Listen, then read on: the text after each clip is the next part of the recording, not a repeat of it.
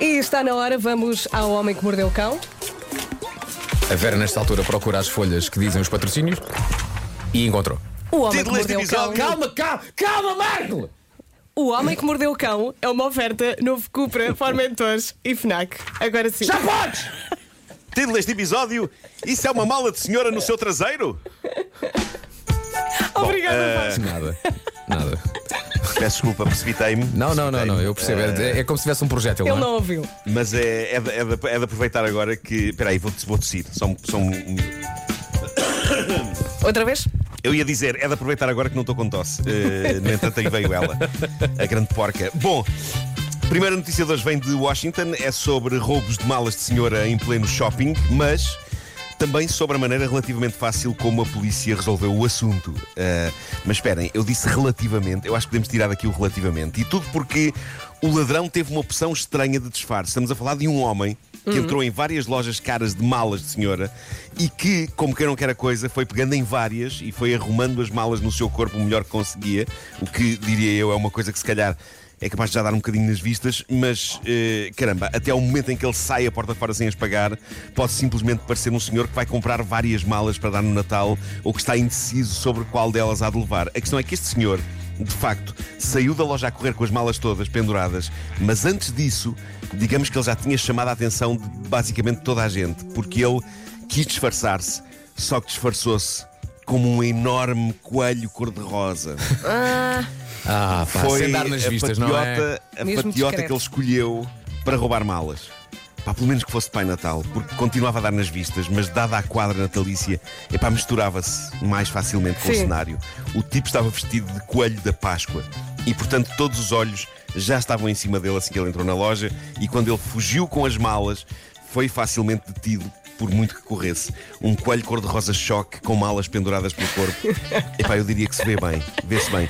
Gosto de pensar que quando o apanharam, ele ainda disse: Como? Mas como me descobriram?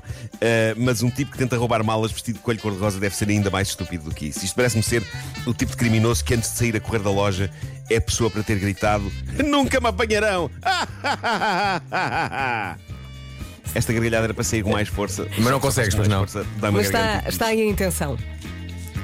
É isso, é isso. Sinto que estou a puxar muito por mim. Eu estou a puxar muito por mim. Eh, estou- estou Aguenta mais um bocadinho, Marco. Ousado. Aguenta até o projeto. É isso. Vai. Bom, eh, este fim de semana fui eh, inundado por uma história que basicamente todo mundo leu e pensou isto é material para o Marco. E é, sem dúvida, é uma saga digna de figurar nos anais da história desta rubrica. Eh, e é, é uma notícia. És muito infantil. Estás mesmo a pedi-las. Pois sou, pois sou. Eh, é, é- é uma notícia que, de certa forma, podemos dizer que tem história, não é? Tem história dentro. Tem o peso da história dentro.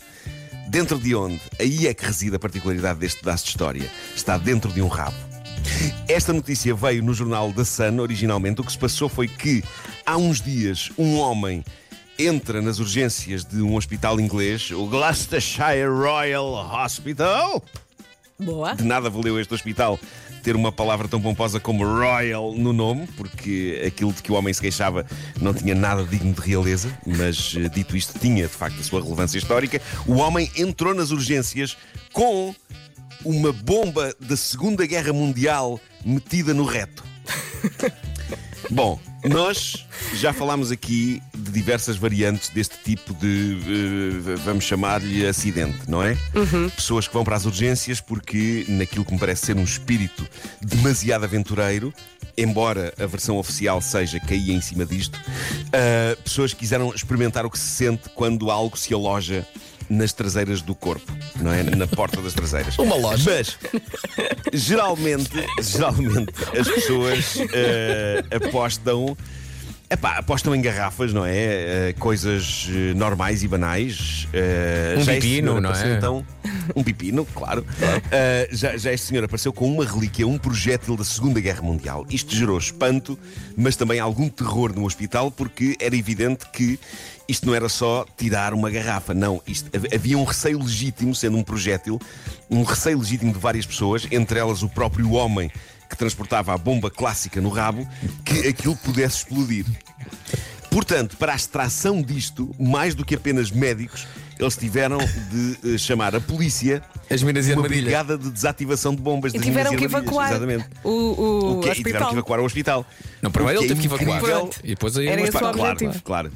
Eh, o que é incrível para quem, eh, suponho eu, tenha feito isto com o intuito de não dar muito nas vistas, não é? Sim, sim. Eh, mas de repente o homem tem ali várias instituições à sua volta. Ó Marco, mas Eh, o para homem distrair. sabia que se tratava de uma relíquia da Segunda Sabia, Guerra. não? sabia, porque isto- já vais saber mais sobre este Ele senhor. pensou é Eu preciso pôr- saber, eu é preciso para saber, pôr não uma é? relíquia. Claro. Esta notícia tem todas as respostas. Todas as respostas. Bom, eh, mas, mas pronto, o, o que se passa é que de facto a humanidade continua a não aprender que grande parte das coisas que entram aí podem não voltar a sair a não ser com a ajuda de profissionais. Neste caso, profissionais de várias áreas. Foi uma, foi uma, uma operação multidisciplinar. eh, de extração Sim. de uma coisa de um rabo.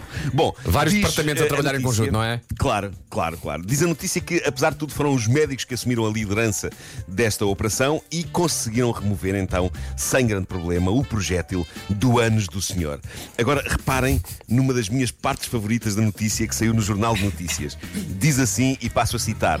Fonte do Ministério da Defesa Britânico descreveu o projétil antitanque como um grande pedaço pontiagudo de chumbo de 17 centímetros por 6 fonte do Ministério da Defesa Britânico. Porque, claro, que sempre que é descoberta uma bomba ou uma granada militar de outra era, o Ministério da Defesa tem de proceder a averiguações. Claro. Mas nesse caso é extraordinário imaginar a chamada que foi feita para o Ministério da Defesa a comunicar que isto, que isto fora descoberto. Foi descobrir uma Portanto, bomba da 17 Segunda Guerra 6, Mundial. é? E o pessoal do Ministério, 17 por 6, 17 por 6. Isso. O pessoal do Ministério a perguntar onde, é, que foi, onde é que descobriram? E, e- e- e só isso é, é maravilhoso. Eles têm de dizer, está no rabo de um senhor.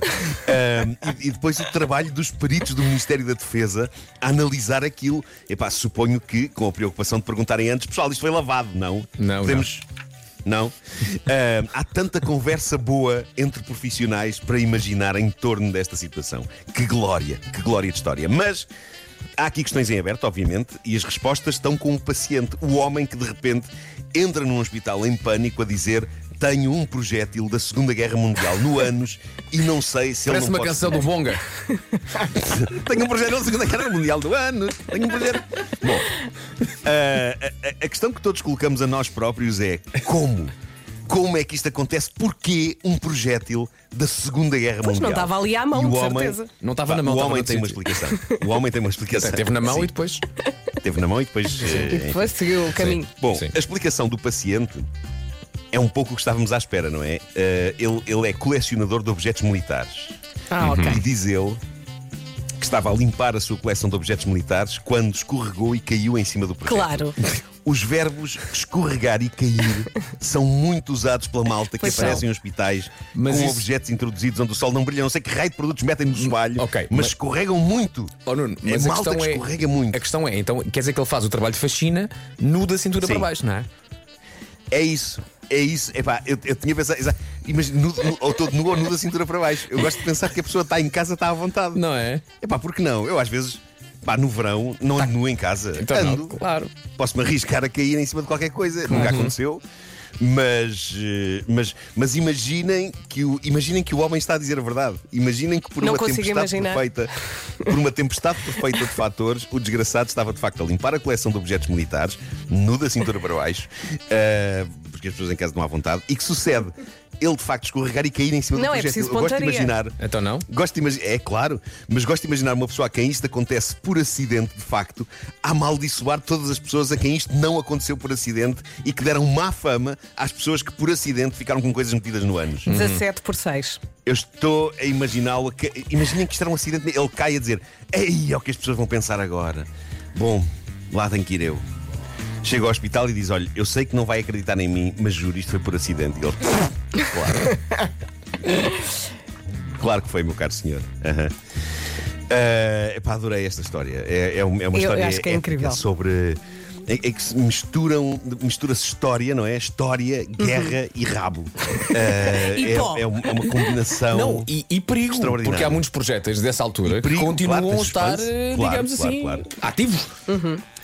Aquilo que eu gostaria de dizer no fim desta edição do Homem que Mordeu o Cão é não introduzam eh, material de guerra antigo ou moderno eh, em Combinado. partes do corpo. Ok, obrigado pelo conselho, Marco. Sim, sim. Porque eu tenho uma daquelas essa. minas lá em casa que- da- Mesmo à mão. daquelas que estavam sim, no sim, mar, estás a ver? Claro, Parece- claro, que, que parecem um, um brigadeiro em tamanho gigante. Sim, sim, sim. E às vezes penso, o que é que eu vou fazer a isto? Mas Não, agora não, já não, vou não, deixar não de pensar. estamos em cima disso. Por causa desta, Claro, desta tua emissão Fazes do cão. bem, fazes Obrigado. bem. Não é? O homem que mordeu o cão foi uma oferta novo Cupra Formentor. O, novo quem? desportivo. Cupra. Ah, ok.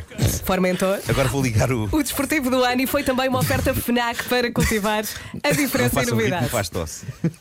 O que é que tu percebeste? Nada, nada, por causa do. Nada. Ah, Vou ligar o É ar-condicionado. da sílaba, da Vou ligar o sílaba. ar-condicionado.